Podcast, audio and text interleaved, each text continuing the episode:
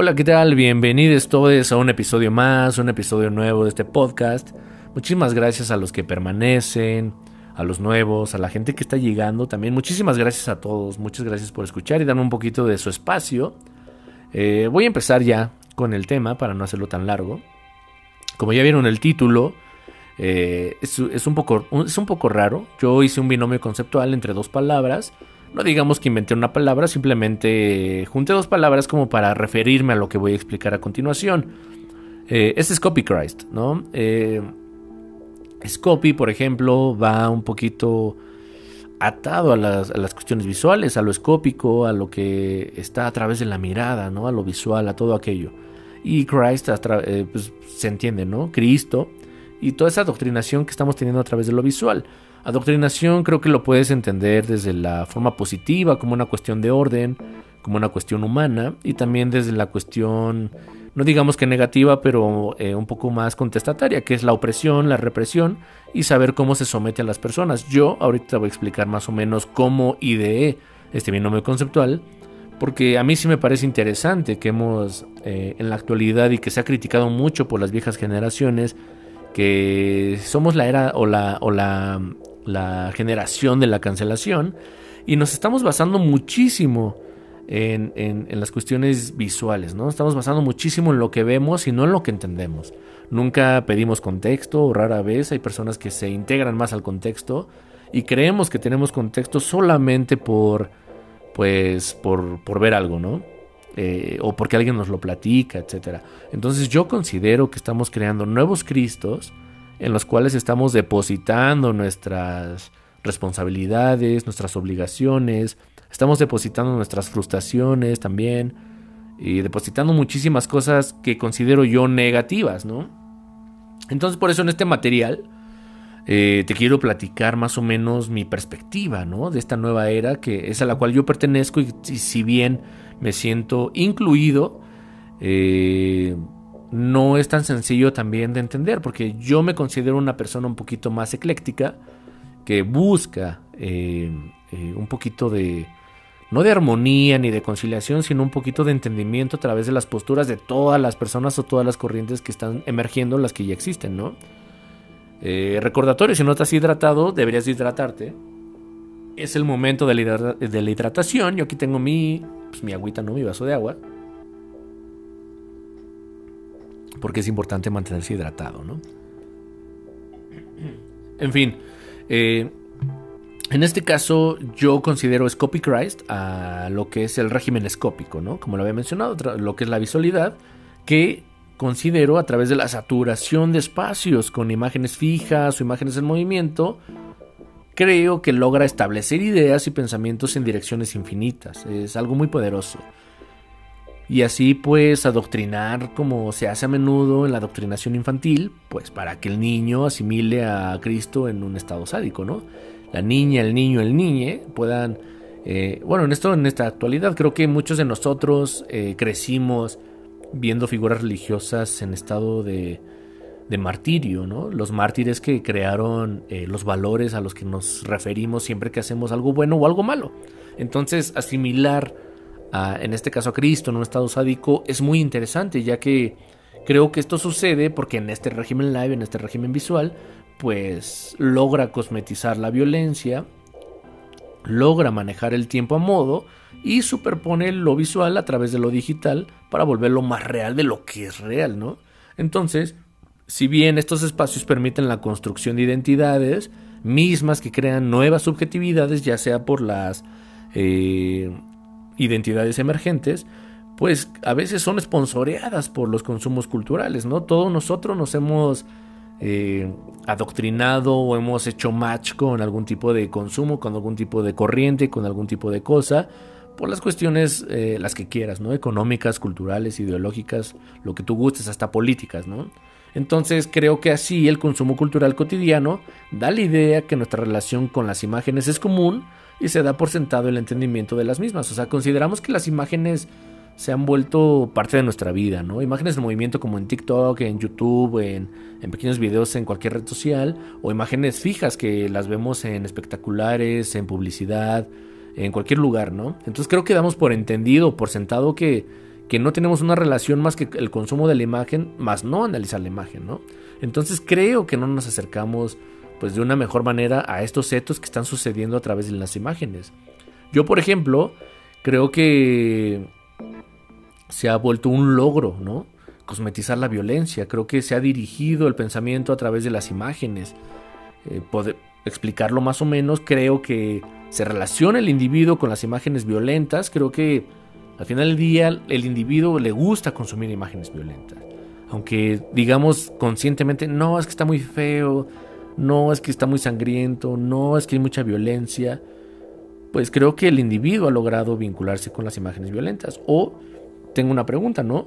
¿Por qué la violencia a ciertas poblaciones es menos o más importante? O sea, considero que el, individuo se logra vincular con la violencia porque se vuelve fascinante, pero a través de la violencia también hemos eh, identificado un poquito de vicios humanos, o muchos vicios humanos, mejor dicho, eh, que era lo que mencionaba. ¿Por qué a ciertas poblaciones es menos o más importante que se les agreda? ¿No? En este caso, a lo largo del tiempo, pues las agresiones físicas, psicológicas y emocionales a ciertos grupos, pues han sido de poca importancia, ¿no? Eh, considero que, por ejemplo, el feminicidio, las agresiones a migrantes, eh, a la comunidad LGBT, ¿no? los transfeminicidios, pues han tenido poca importancia a lo largo del tiempo y que están, ahorita están retomando importancia y no por la sociedad en general, sino por los grupos que han sido afectados por este tipo de acciones, por estas violencias. Entonces, creo yo que aún sorprende y logra empatizar más con el asesinato de personas blancas o de primer mundo, porque a través de la imagen nos han vendido muchas cosas muy interesantes, ¿no?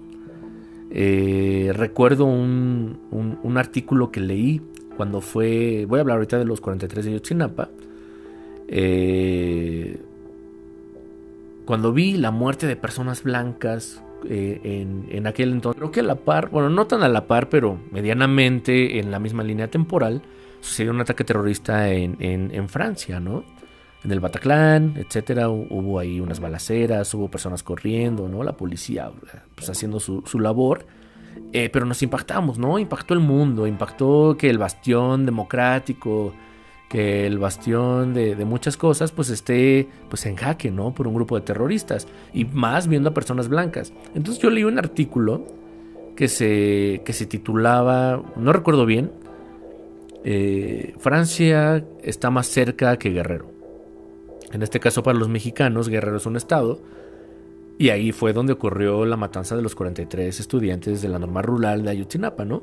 Entonces ver que en todas las redes sociales de todas las personas o de muchas personas, mejor dicho, no hay que generalizar, eh, estaban poniendo Pray for Friends, eh, eh, imágenes en apoyo a Francia. No está mal, creo que todo lo que pasa en el mundo nos repercute a todos, pero sí me di cuenta que la importancia de asesinatos de personas blancas o de personas del primer mundo impacta más que los 43 muertos de Yotzinapa, ¿no? Entonces, es ahí donde reitero, ¿no? Que la importancia de Cristo y su muerte, empatía a través de su belleza occidental y su color de piel nos ha llevado a entender este tipo de pues de muertes o este tipo de tragedias como una forma de mayor importancia, como si estas personas merecieran más valor y ojo o no o nota eh, no estoy diciendo que no merezcan valor, no estoy diciendo que no merezcan importancia, simplemente, y lo aclaro para que no haya alguien que lo saque de contexto y piense que estoy eh, arremetiendo, ¿no? Contra el primer mundo, contra Europa, contra quien quieras, sino explicar que eh, todas las vidas tienen el mismo valor, o deberíamos de pensarlas así, y no darles o dotarles de mayor valor simplemente por el hecho de pertenecer a un país como Francia, ¿no? Creo que nos debe de preocupar lo que pasa en Francia, lo que pasa en China, lo que pasa en Berlín, lo que pasa en Ohio, lo que pasa en México, lo que pasa en cualquier, en cualquier lugar, en cualquier ciudad, en cualquier país. Pero bueno, recordar esto, por eso hablaba de la doctrinación y cómo asimilamos a Cristo en un estado sádico y por qué pensamos y nos sentimos culpables de verlo así. Y asumimos que murió por nosotros, asumimos que hizo un sacrificio por nosotros y lo asumimos como bueno a través del color y a través de sus acciones. Entonces es una carga, no quiero sonar como mucha gente piensa que todo nos ofende o que todo está mal. Y si sí, pues que tiene, ¿no? Al final del día creo que somos una generación de transición, yo soy millennial y, es parte de, no, no nos podemos considerar una, pues una generación eh, pues apática, ¿no? Pero bueno, Continuando, pues creo que hay ejemplos hay muchos, ¿no? Y como te había mencionado, eh, uno de ellos es el caso de los 43 desaparecidos de Ayotzinapa, que aquí en mi país, reitero, aquí en México, en Guerrero, este caso, pues, fue interesante, ¿no? En esta perspectiva, el duelo de los 43 se dio porque ya había una comunidad base en aquel momento, si recordamos algunos de nosotros que estamos por acá, eh, que estaba interesada en que eh, en esta población, ¿no? que les defendía, que les buscaba, pero también era una comunidad con un sentido de vinculación, eh, pues lamentablemente, o sí, lo veo más lamentable que afortunado, ¿no? una comunidad interesada en con una vinculación, es que no sé si decirlo tal cual, pero bueno, es con un proyecto político, ¿no? Creo que fue auspiciado en aquel momento por una izquierda que usó la imagen con sentido memorial histórico, ¿no? Es decir, comparaban el caso de los 43 pues con las resistencias latinoamericanas, y la memoria política de los detenidos en esos movimientos de resistencia como en Chile de 1973, México del 68 y pues un largo etcétera que ha vivido Latinoamérica pues por este tipo de cuestiones lamentablemente. Entonces, el uso de la imagen de los desaparecidos avanzó en pro de la solicitud de búsqueda y entrega de los estudiantes de la norma rural.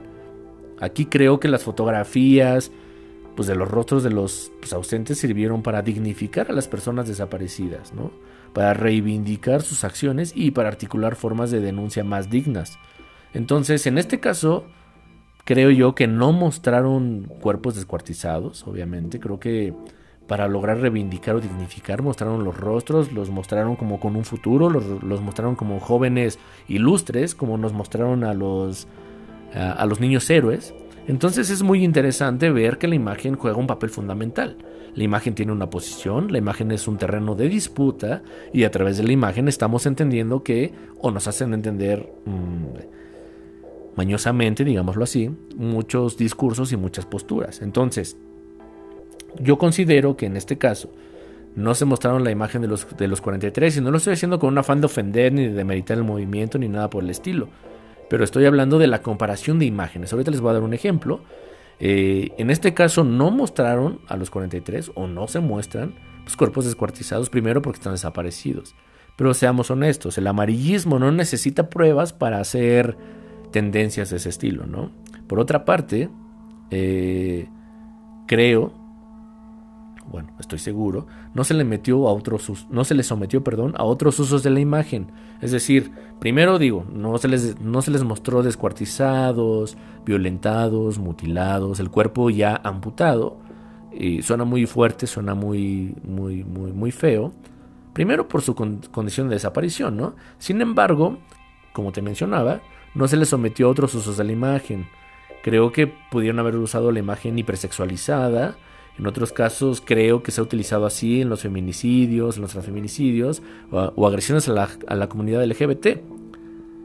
Eh, hemos visto mil veces en los periódicos, en los medios, cuando asesinan lamentablemente a una mujer, la matan, es un feminicidio y ponen imágenes de ella, ¿no? Como eh, a través de un discurso con pocas palabras y que la imagen hable más a través del prejuicio de las personas y la ignorancia, hipersexualizándola, como para hacer entender que se merece esta violencia, como para hacer entender que ella es acreedora de este tipo de castigo social por cualquier persona que exista allá afuera, y lo cual es, es, una total mentira. Y esto va directo para periódicos estúpidos y medios estúpidos como el gráfico, como el metro, eh, como Alarma y como cualquier otro que esté difundiendo este tipo de imágenes o las difunde, o también para las personas que disfrutan y gozan a través de la imagen violentada de una persona, eh, difundirla a través de Twitter, de Facebook, de Instagram, de YouTube, de lo que quieras, lo cual me parece sumamente bajo, sumamente estúpido, que estén mostrando pues cuerpos así, ¿no? Hipersexualizados y luego mutilados como para dar a entender que se lo merecen. Y no lo digo por la imagen que se lo merezcan, sino que manejan un discurso tal cual escrito o, hablado, en el cual posicionan a una persona. Recuerdo, eh, no sé, discúlpenme si no me acuerdo bien del nombre, Victoria Salas, me parece, hace algunos años ya. Eh, la asesinó su novio, ¿no? Recordemos que la mayoría de las agresiones físicas y los feminicidios se dan por parte de personas cercanas, ya sea familia o parejas, ¿no? Nada más como dato. Eh, pero bueno, creo que sí se llama Victoria Salas. Entonces vi varios artículos eh, y vi varias mujeres también ofendiéndola y hombres también de que la tachaban, ya sabemos, la palabra con P y muchísimas cosas. No hay que replicar esos lenguajes tan fatales y tan estúpidos. Pero fue muy interesante eh, ver, o sea, interesante como objeto de estudio y entender a las personas que señalan a estas personas, ¿no? La hipersexualizaron, eh, mencionaban que era una mujer que se la pasaba de fiesta, que siempre andaba borracha, que se juntaba con drogadictos, etcétera, etcétera, etcétera, ¿no? Una población a la cual le diriges un mensaje como este, una población dotada muy cabrón de ignorancia, dotada muy, de forma muy interesante de, de prejuicios, dotada muy cabrón también de religiosidad y cristiandad, como mencionaba de lo de Cristo en un inicio, evidentemente van a tachar a esta, a esta mujer asesinada, la van a apedrear como en Babilonia, eh, como si se mereciera este tipo de cosas, ¿no? Lo cual me parece lamentable, pero interesante de analizar. ¿Por qué? Porque se tiene que analizar, se tiene que entender, pues para empezar a desdibujar, ojalá, este tipo de perspectivas sumamente idiotas y sumamente estúpidas. Es mi opinión. Eh, quien sea que me escuche y que esté a favor de sexualizar a las personas y luego nombrarlas como una persona acreedora de esta violencia, pues se puede largar. Lo vuelvo a repetir, como lo mencioné en el, primer capítulo de anarquismo aquí en este podcast, pues se puede largar si no le gusta lo que estoy diciendo, ¿no? Yo estoy hablando y opinando en mi plataforma para, mm, pues para las personas que me escuchan y que afortunadamente pues la mayoría les ha agradado este tipo de contenido y se los voy a seguir dando porque es mi obligación en este sentido como científico social pues hablar de este tipo de cuestiones. No, no lo voy a dejar pasar, tampoco voy a hablar de las cosas de moda, simplemente por pertenecer. Hay que hablar de las cosas importantes y tener conversaciones incómodas como la que estamos teniendo. Yo sé que no estamos platicando, pero hay que asumirnos en el mundo de las ideas, pues como va, ¿no? Entonces, bueno, veo que en, los feminicidios, en las agresiones a comunidades LGBT, en los transfeminicidios, pues siempre hay una cuestión de la hipersexualización, ¿no? Pero eh, creo que, pues, como te mencionaba, es para vender discursos de odio, son sensacionalistas, amarillistas, tendenciosos, y pues bueno, un etcétera pues, larguísimo de estupidez humana, ¿no? Así considero yo, o sea, ustedes lo pueden mm, o lo han notado mil veces, que los medios digitales, o mejor dicho, los que transmiten a través de estas plataformas, pues van construyendo una realidad, ¿no? Una realidad paralela a la realidad normal, a la realidad tangible, y lo vuelven más vibrante, más divertido, entre comillas, o, más real de lo real, más morboso de lo que pudo haber sido. Eh, si se juntó un grupo de personas para ver una persona muerta, pues ahora en medios digitales lo difundimos. ¿Por qué no? ¿No? ¿Quién nos va a prohibir esto? Se supone que ya hay leyes, pero ah, en, mi país parece que no, no pasa nada. Entonces, creo yo que estos medios pues saturan el espacio con realidades, interpretaciones de los hechos reales, ¿no? Se genera un tránsito de la imagen que va más allá del texto, que aleja del lenguaje o lo limita dejándolo fuera del diálogo y del consenso y también a través de las imágenes sumamente atractivas, abro y cierro comillas, porque creo que se ha cosmetizado la imagen, ¿no? Se le ha dotado de belleza y vuelven a la violencia como algo que fascina. O sea, te voy a, eh, voy a explicarme mejor. Veo cuestiones o actos violentos a los cuales se les cosmetiza. Y voy a dar un ejemplo, así bien, bien, bien, ¿no? Hemos visto mil veces, o mil memes, videomemes les llamo yo, no sé si ya es un término eh, adquirido, pero hemos visto, por ejemplo, una pelea en el metro, una pelea en la central de abastos, una pelea en cualquier lugar con música de South, de, South Park, perdón, de Linkin Park. ¿Qué onda con South Park? De Linkin Park, ¿no? Se la ha cosmetizado para volverla divertida, para volverla graciosa esa escena de violencia entre dos personas, sean las que sean. O hemos encontrado imágenes eh, dotadas como de, de una superposición de otras imágenes para volverlas memes y volverlas más divertidas, aunque contengan violencia al interior de la imagen, ¿no? Entonces sí me parece sumamente eh, deleznable también que se haga eso, pero que lo quieran hacer divertido, que lo quieran hacer morboso, que lo quieran hacer más real de lo real también. He notado personas que se dedican a, editar estas imágenes, a editar estos videos, para darles un poquito más de, difusión, para que la gente se enganche o nos enganchemos, ¿no? Lo hemos, lo hemos visto, perdón, mil veces en las tendencias de Twitter, que llegan personas a difundir las imágenes, ¿no? Violentas Creo que no necesitamos eso en la vida, creo que no necesitamos una lucha más con una imagen nueva de nuevas violencias, está fatal. Tenemos que, evitarlo, ¿no? Manejar la imagen y el discurso de una manera muy, muy diferente. Eh, pero bueno. Entonces yo considero que han vuelto atractivas las imágenes, ¿no? Que han cosmetizado la imagen pues, para dotarle de belleza a esta violencia y hacer que, que sea algo como fascinante, ¿no? Y considero que esto pues no solo ocurre con las imágenes agradables o hermosas o bonitas, que era lo que mencionaba, no esto esto no es exclusivo, por ejemplo, de las cosas bonitas, ¿no? De ver pajaritos tomando agua, de ver una danza folclórica, de ver una puesta en escena en el teatro, ¿no? De ver personas sonriendo en el mercado, no, sino que aluden a las sensaciones y emociones y afectos. Estas violencias y estas imágenes que transmiten la violencia aluden a eso, ¿no? Aluden a, a lo que sientes, aluden a, a tus afectos, Em, por ejemplo, vemos ahí fotografías de niños violentados y, e inmediatamente eh, las personas que tienen hijos de esa edad, pues lo asumen como propio, ¿no? Se molestan, se, enfadan y ese es el objetivo de la imagen trastocada y la imagen manoseada por otro tipo de personas sin escrúpulos, por otro tipo de personas que no están pensando en nadie más. Entonces me parece que tenemos que empezar a limitar, ¿no? Nosotros los millennials y los que vienen somos la transición, estamos haciendo me incluyo, y también me incluyo en el problema, pero también me incluyo en, grandes cambios. Eh, tenemos que intentarlo, tenemos que ponernos eh, eh, en pie ante los embates de empresas estúpidas que buscan el sensacionalismo y el amarillismo, ¿no? Pero bueno, entendiéndolo así, creo que esto se ha vuelto una producción casi, casi cinematográfica, ¿no? Un cortometraje más efímero, pues que lo fugas, ya que se le dota la imagen de preproducción, producción y hasta postproducción para que al ser transmitida cumpla con la suplantación de la realidad. Nos hemos dado cuenta que los medios no tienen escrúpulos, lo vuelvo a repetir.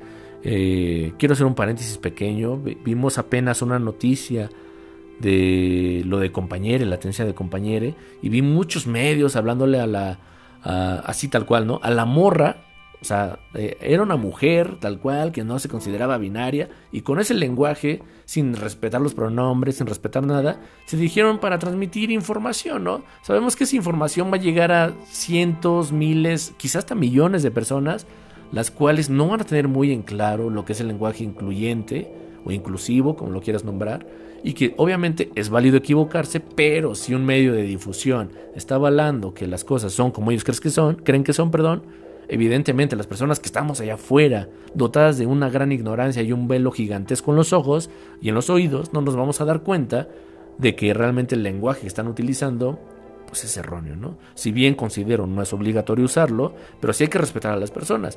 Vi muchos ejemplos y coincido con ellos. Llámale un nombre es, eh, hetero, ¿no? Cisgénero, eh, amiga, hermana, y vamos a ver cómo se ofende. Normalmente muchos de, mis congéneres eh, se ofenden eh, porque les llaman a través de eso. Entonces ahí vemos la importancia de nombrar las cosas, ahí vemos la importancia de nombrar a las personas, ahí vemos la importancia de nombrar las nuevas realidades que no son nuevas y tampoco son emergentes.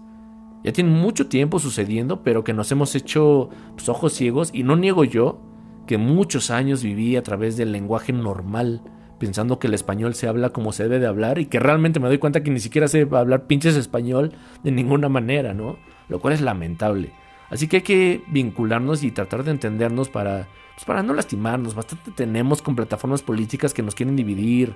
Bastante tenemos con muchas cosas a las cuales nos predisponemos para dividirnos, ¿no? Somos una sociedad y creo que ese es el punto de entendernos como sociedad, pero esa es mi, mi, no humilde opinión, no la considero humilde, la considero una opinión tajante, tal cual. Y que repito, si no te gusta, pues no tienes que escucharla, ¿no? No tienes que empatar conmigo, pero si me vas a ofender o vas a, sacar algo de contexto, pues argumenta. Argumenta y dime algo. Yo no, yo no pienso dialogar con personas en la calle, en algún lugar. Eh, me ha tocado mil veces, no por este producto eh, sonoro, sino en mis participaciones en eventos académicos en otros lugares, que no les agrada mi opinión, pero solamente me ofenden porque consideran que soy tonto por lo que estoy hablando. Y me parece sumamente bajo que tengan una dominem que, que, que, no beneficie nada a la conversación, que no beneficie nada al mundo de las ideas, ¿no? Entonces, bueno, hay que continuar con el tema y entender que esto es demasiado importante, ¿no? Este régimen escópico pues no es nuevo, Eh, considero yo que en el siglo XX eh, hubo avances en materia de las telecomunicaciones y hubo nuevos formatos que precedieron a esta nueva traslación en la que estamos sucediendo y que en la actualidad, en el año 2020, por ejemplo, hablando de, de un panorama, pues logró impulsar e incorporar de manera óptima esta nueva realidad de teledistancia. ¿Por qué? Sabemos todos la de las condiciones sanitarias, de las condiciones de salud, que nos impulsaron a través de los medios digitales, la computadora, la laptop, la tablet, lo que quieras, a permanecer en este lugar, ¿no? a permanecer en la imagen, a permanecer en lo visual, a impulsar un poco más la agenda visual. No digo que esto sea planeado, no digo que es una pandemia, nada por el estilo, sino que se aprovechó la coyuntura, ¿no? Entonces, eh, creo que se logró eh, incorporar de manera muy óptima ¿no? esta, esta, realidad, la teledistancia, las interacciones remotas, ¿no? basadas en, en lo que te mencionaba, en, este, en esta coyuntura sanitaria, que lamentablemente persigue la realidad humana hasta la fecha. Esto empezó en el 2020, estamos en el 2021. Entonces, eh, me parece que lamentablemente ha sido parte de la realidad humana este tipo de imágenes, ¿no? Y así nos hemos encontrado con dos regímenes, eh, eh, o nos, encontramos en el 2020, y es desde antes, pero no habíamos querido ser tan, tan perceptivos acerca de ello, que es el régimen de la materialidad, que es lo tangible, y el régimen eh, escópico, que es las cuestiones digitales y visuales, ¿no? Pues, el régimen escópico, creo yo, o considero, que no obedece únicamente a medios digitales y de difusión masiva. Todo esto es la cuestión de la visualidad, puede estar en el periódico, en cualquier lugar, pero en la actualidad hago una división entre lo tangible, que es lo material, la materialidad, y lo escópico, que normalmente se da en lo digital, en, las nuevas, en la nueva era, ¿no? Entonces, por una parte, pues las personas que no tuvieron la oportunidad de detenerse y tener la posibilidad de trabajar a distancia, como muchos de nosotros, afortunadamente, pues no tuvieron el chance de hacer una vida digital y por otro lado estamos los que sí pudimos parar y vivir a través de las pantallas, ¿no? Y que hasta la fecha estamos viviendo a través de las pantallas. Cuando tú escuches este producto vas a verlo a través de Spotify, Google Podcast, Apple Podcast eh, y muchos otros que no me acuerdo en cuáles otras plataformas estoy, pero eh, lo vas a tener que ver a través de una pantalla, es la computadora, la tablet, la, pantalla de la computadora, eh, ya lo dije, ¿verdad? La pantalla de, de la sala, ¿no? Tu celular lo que tú quieras, pero lo vas a ver en alguna pantalla, lo vas a escuchar, vas a, vas a acceder a él de manera visual y luego lo vas a escuchar. Pero bueno, eh, creo que los que pudieron o pueden vivir esta realidad, pues están fuera, ¿no? Los que viven la materialidad, los que no tuvieron el chance de parar, los que no tuvieron el chance de, detenerse un momento a vivir de manera remota, como hemos vivido muchos de nosotros en aquel 2020 eh, cercano y tan lejano a la vez, ¿no? Eh, desde mi perspectiva y de lo que he leído y de lo que yo entiendo, pues pareciera que están afuera, ¿no? Que están en la materialidad casi total, eh, en el riesgo, en el peligro, en la periferia abandonada, ¿no? Y nosotros que tenemos la dicha a veces de mantenernos en este, en este régimen, en esta intangibilidad, pues estamos eh, pues en esta realidad, ¿no? Que se asume con menores riesgos y que realmente no pensamos que estar frente a una pantalla sea peligroso, ¿no? Nosotros nos consideramos dentro de la nueva ola, nos consideramos dentro de las nuevas formas. Y no consideramos, repito, que esto sea una forma de peligro. Si bien hay estudios que pasar frente a una pantalla varias horas te reduce, creo que uno y medio años, años de vida, ¿no? Lo cual es muy interesante, pero a nadie le importa, porque eso es al final. O sea, al final es cuando te mueres y no sabes cuánto ibas a vivir si hubieras llevado una vida más saludable. Pero nadie nos importa, ¿no? En las cuestiones de consumo digitales, ni mucho menos eh, consumibles ahí de, comida o de otras cosas, pues a, muchas o a muy pocas personas les importa, pues. Entonces, creo que nosotros los que estamos dentro vimos muchas veces en el 2020 y a la fecha no me, no me he nutrido mucho de contenido exterior en ese sentido. Trato de evitar esa estimulación un poquito negativa. Pero sí me he dado cuenta que en el 2020, o me di cuenta, mejor dicho, que hubo muchas personas y muchas reuniones y muchos conciertos y muchos podcasts y muchas, muchos videos de gente que realmente estaba bebiendo, personas que empezaron a normalizar las juntas de trabajo con un whisky en la taza en vez de café, unos eran de broma y otros eran en serio, ¿no? O sea, los vicios son gigantescos y habitan en todos nosotros. Entonces, eh, se vuelve sumamente interesante, ¿no? Cómo nos cómo le reducimos el riesgo a algo cuando realmente estamos teniendo conductas arriesgadas al permanecer sentados 4, 5, 8 horas en el home office o estábamos o algunos todavía están y, y bebiendo alcohol, ¿no? En las reuniones, como si nada pasara. Y lo normalizamos y lo volvimos como parte de nuestro etos digital, ¿no? Lo, lo, vimos hasta atractivo, lo vimos cool. Muchas personas jóvenes lo vieron como algo cool. Soy joven, pero ya no tanto como para influenciarme tanto por ello, pero tampoco tan viejo como para decir que está tan mal. Evidentemente uno tiene que tener un juicio y un autocontrol de lo que uno consume y lo que uno hace, pero es muy muy difícil y yo me confieso, a veces tengo problemas para, para, parar en las reuniones y decir, oye, quiero opinar, etcétera, etcétera. Y también para parar en los consumos, como cualquiera de ustedes, en la comida, eh, en los consumos digitales, en Netflix, en Prime, en cualquier lugar, ¿no? Entonces es importante saber parar y también saber entender que el régimen digital no es del todo sano. Y con esto, ojo, no quiero decir que nos pongamos en contra de la tecnología, sino intentar o tratar de saber usarla porque no es tan sencillo eh, pues sí, usar la tecnología de una manera eh, responsable. Creo que nadie lo hace, o muy pocos, la verdad. Entonces, como te, como te decía, con esto yo no pretendo pues formar parte, no me quiero resistir al cambio, no pretendo ser un disidente o incentivar el desuso de las tecnologías, nada por el estilo. Eh, tampoco considero que sea necesario desvincularnos de, del Internet o de la Internet, como le queramos decir. Para mí es más bien un ejercicio de autoconciencia y pensar que usamos las nuevas formas de una manera más saludable, ¿no? Que no intentemos viciar el Internet, que ya está viciado lamentablemente, y trasladar nuestros vicios humanos pues, a nuevas formas de comunicación. Vamos a ir generando nuevas plataformas, nuevas formas, y lo más chido que podría pasar es que no viciemos esas nuevas plataformas con discursos de odio, que no llevemos nada nada de nuestros vicios o los, menos posibles a una nueva plataforma para odiarnos y despedazarnos de cualquier manera. Yo creo que no va por ahí, ¿no? Entonces, esta nueva realidad yo he considerado o lo he notado, pues que se alimenta del tiempo, ¿no? Pasas varios minutos, hasta a veces más de una hora en, TikTok y no te das cuenta que has pasado una hora. Se te va la juventud, te, te está tragando el poder salir a caminar y ver la naturaleza, el poder hacer otras cosas por el simple hecho de, estar en tu casa viendo Netflix, viendo TikTok, viendo cosas por ahí y no, no aprovechando tus capacidades de movilidad humana, ¿no? Los que las tengan y los que no, pues también sus capacidades de diversión mental. Entonces me he dado cuenta que se nutre del tiempo, las nuevas plataformas, se nutre de las imágenes y creo que es importante no poner, no, poner resistencia, pero sí observarle y entenderle.